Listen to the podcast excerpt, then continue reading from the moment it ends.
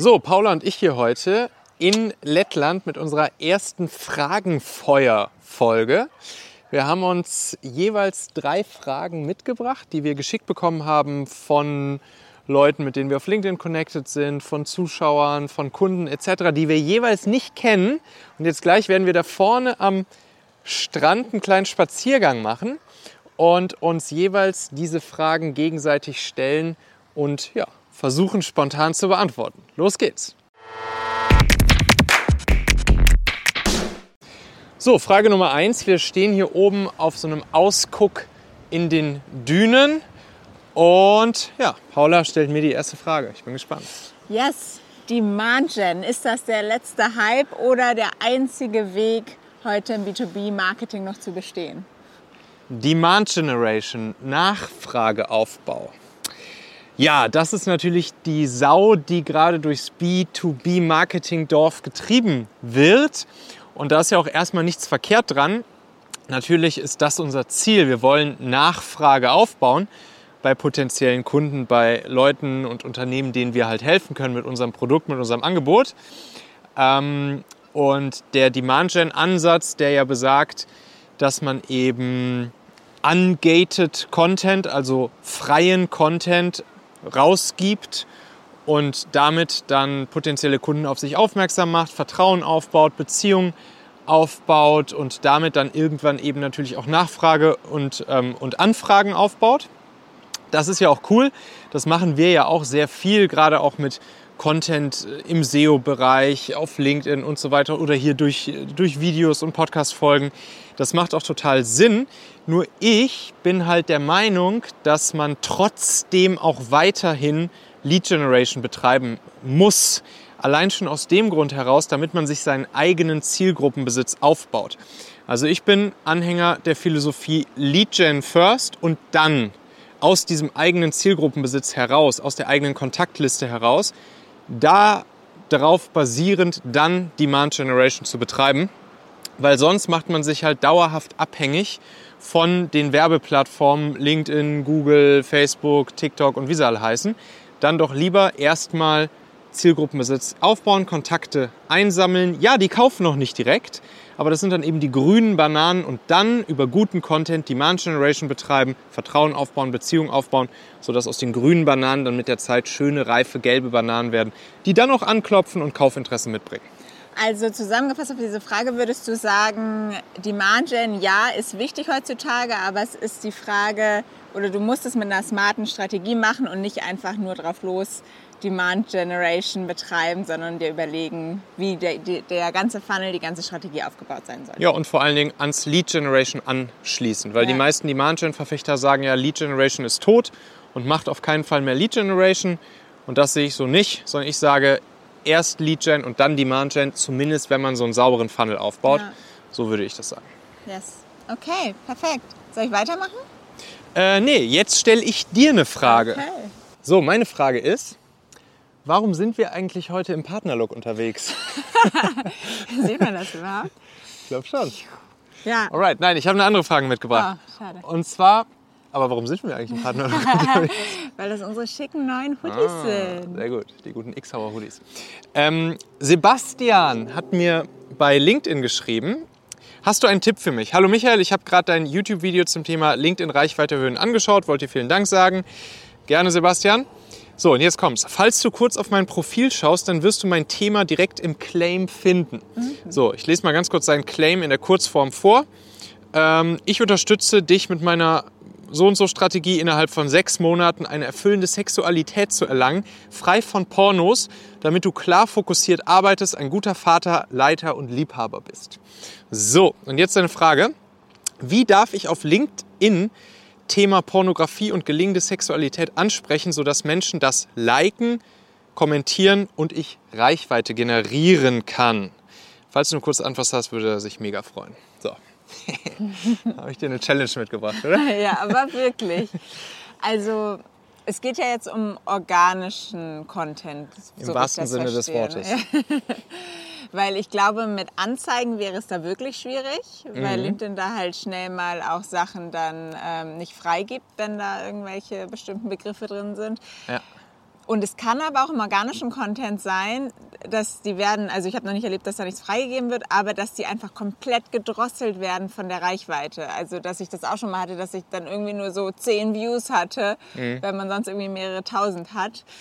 Ähm, und da würde ich sagen, also ich weiß nicht, ob das, das auch so ein bisschen seine Frage und sein Thema ist. Also da würde ich einfach mhm. Trial and Error machen. Ich meine, mit organischen Posts hast du ja eigentlich nichts zu verlieren. Wenn du jetzt siehst, der hat zehn, zehn Leute erreicht, dann kannst du ihn im Zweifel einfach löschen, nochmal neu posten und dann einfach ein Wort austauschen, wo du denkst, daran könnte es jetzt liegen. Ne? Ja.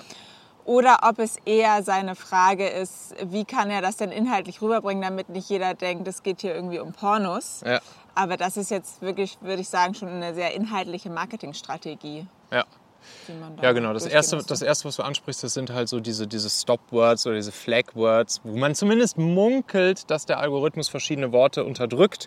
Und manchmal erlebt man das dann auch genauso, wie du sagst. Zum Beispiel auch sowas, solche Worte wie Hacks oder so werden angeblich unterdrückt oder ja. vieles, was rund ums Thema Geld und Finanzen geht oder wahrscheinlich auch in Richtung Sex oder Pornos oder so. Dementsprechend, ähm, ja, ausprobieren, gucken, was passiert. Ansonsten das Ganze umschreiben. anders umschreiben. Genau. genau. Jo.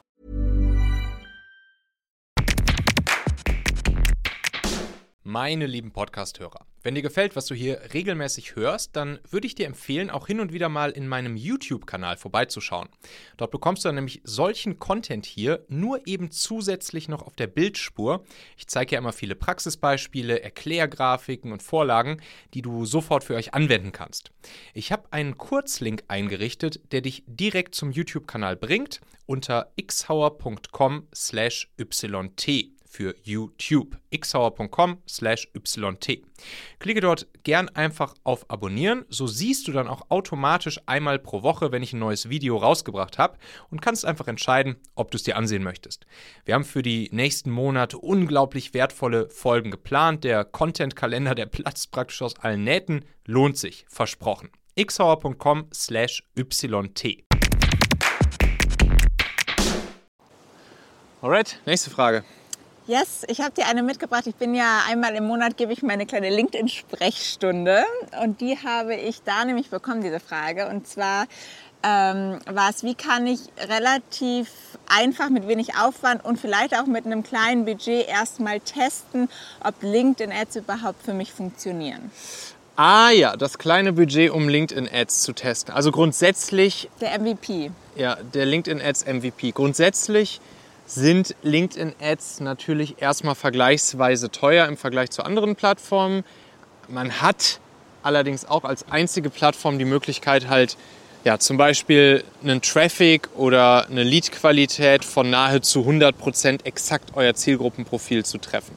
Das ist halt das Gute an der Sache. Und wenn man jetzt wirklich erstmal ganz geringes Budget hat, würde ich sagen, also da kann man jetzt noch keinen großen Funnel aufbauen. Aber wenn man einfach mal so 40 Euro Tagesbudget investieren möchte, da kann man dann mal eine Kampagne mit starten. Und dann würde ich auch vielleicht erstmal nur eine reine Website-Visits-Kampagne starten, ähm, um überhaupt erstmal rauszukriegen, lässt sich meine Zielgruppe gut einfangen über LinkedIn Ads.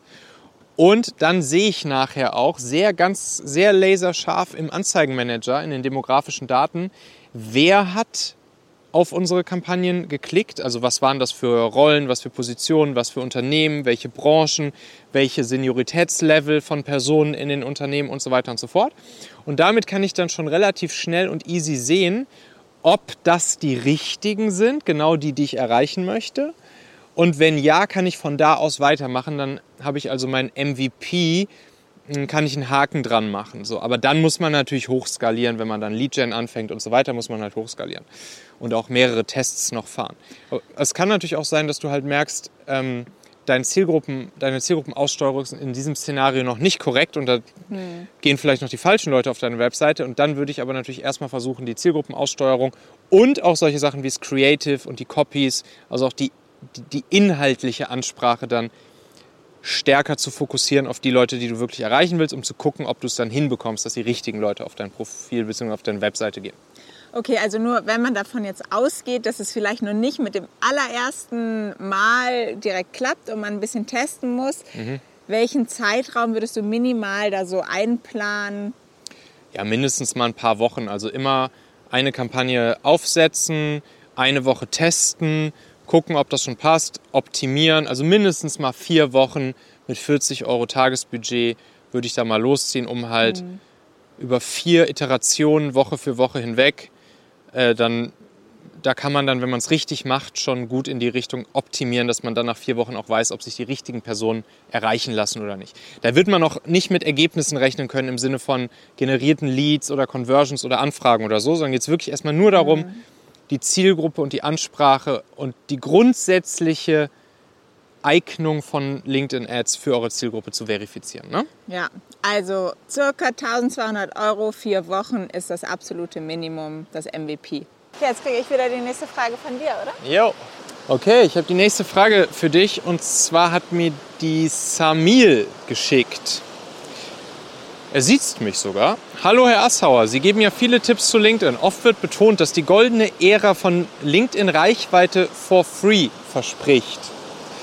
Ich habe aber gelesen, dass diese bald gedrosselt und ebenfalls nur mit Paid Ads kompensiert werden kann. Gelten Ihre Tipps dann noch? naja, ich würde sagen, es kann natürlich passieren, dass sie dann nicht mehr gelten. Deshalb sollte er sie jetzt mal schnell anwenden.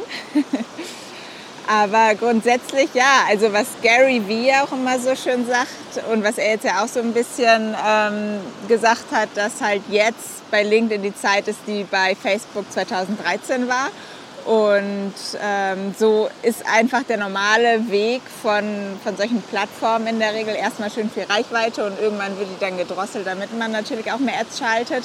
Aber das wird jetzt ja nicht von heute auf morgen passieren. Das wird sich so langsam über die Zeit einschleichen. Und natürlich, wenn man jetzt sofort einsteigt und da irgendwie sich schon irgendwie eine Reichweite organisch aufbaut, dann steht man natürlich später viel besser da, wie jetzt zum Beispiel auch manche Instagram-Follower, die halt am Anfang da ähm, die, die Zeit genutzt haben und dann jetzt ihre Reichweite da haben. Ne? Ja, und außerdem ähm, glaube ich auch nicht, dass LinkedIn die Reichweite drosselt, dass da irgendwer am Algorithmus Schräubchen dreht und die Reichweite auf einmal runterdrosselt. Da gäbe es ja überhaupt gar keinen Anreiz für äh, aus Sicht von, von LinkedIn sondern was halt einfach passiert, es ist ein Spiel von Angebot und Nachfrage, es ist halt ein Marktplatz und das Gut, das Asset sind halt die Plätze im Feed der Nutzer. Und je mehr organischer Content von Leuten produziert wird, desto mehr Angebot gibt es eben und desto weniger Reichweite gibt es dann für jedes einzelne Asset. Desto wichtiger wird es eben, dass die guten Assets richtig gut sind und die haben dann auch natürlich eine Chance, weiterhin äh, häufiger bei den Leuten in den Feed gespült zu werden. Und was LinkedIn dann tatsächlich macht, ist, dass sie mehr Werbeplätze im Feed belegen. Das heißt, wenn zum Beispiel vielleicht von einem Jahr oder so noch jeder fünfte Post in deinem Feed eine Werbung war, ist es teilweise jetzt, glaube ich, schon jeder vierte. Und, ähm, ja, und dadurch hat dann natürlich organischer Content weniger Platz, ausgespielt zu werden. Und durch dieses Spiel von Angebot und Nachfrage rund um die Plätze im Feed, die ja begrenzt sind, äh, dadurch entsteht dann halt der Effekt, dass die Reichweite, die organische Reichweite sinkt. Und dieser Effekt, der lässt sich tatsächlich ganz gut beobachten. Ähm, langsam aber sicher sinkt halt die organische Reichweite. Und auch da kann man aber natürlich die ein oder anderen Hacks anwenden. Es gibt immer Posting-Formate, die immer einen Tick besser funktionieren, die vom Algorithmus vielleicht sogar einen Tick bevorzugt werden. Sowas wie aktuell zum Beispiel Document-Postings, Video-Postings scheinen auch jetzt stärker ausgespielt zu werden äh, und so weiter. Ja, also um auf seine Frage zurückzukommen, würde ich sagen, dadurch funktionieren deine Tipps besser denn je oder sind wichtiger denn je, weil diese Tipps, die sind ja genau darauf ausgelegt, wie du, also wenn er jetzt zum Beispiel von einer LinkedIn-Formel spricht, ne? wie mhm. du organisch dann richtig Reichweite aufbauen kannst. Und das brauchst du dann natürlich. Zumindest wie du solchen guten Content produzierst, der die Chance hat, dass viele Menschen ja. dann interagieren, ähm, kommentieren, dass er halt nützliche, wertvolle, hilfreiche oder unterhaltsame Inhalte eben ähm, bietet, wodurch dann die Chance erhöht wird, dass du eben selbst bei geringer werdenden äh, Plätzen im Feed trotzdem noch ganz gut ausgespielt wirst. Ne? Ja, genau. Alright. Okay, eine habe ich noch aus meiner LinkedIn-Sprechstunde. Und zwar kam da die Frage auf, wie ich meine Company Page bei LinkedIn idealerweise nutzen kann, sodass da auch Traffic drauf kommt, wie ich die in meine organische LinkedIn-Strategie einbauen kann, am besten, so dass es halt auch funktioniert. Rein organisch? Company Page rein organisch? Mhm.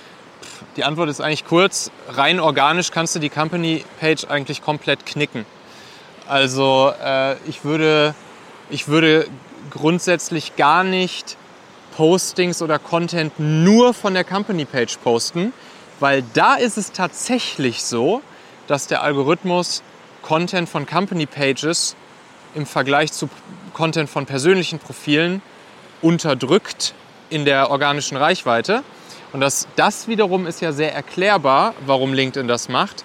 Nämlich weil LinkedIn natürlich möchte, dass Unternehmen für Reichweite Geld zahlen, also äh, LinkedIn Ads buchen.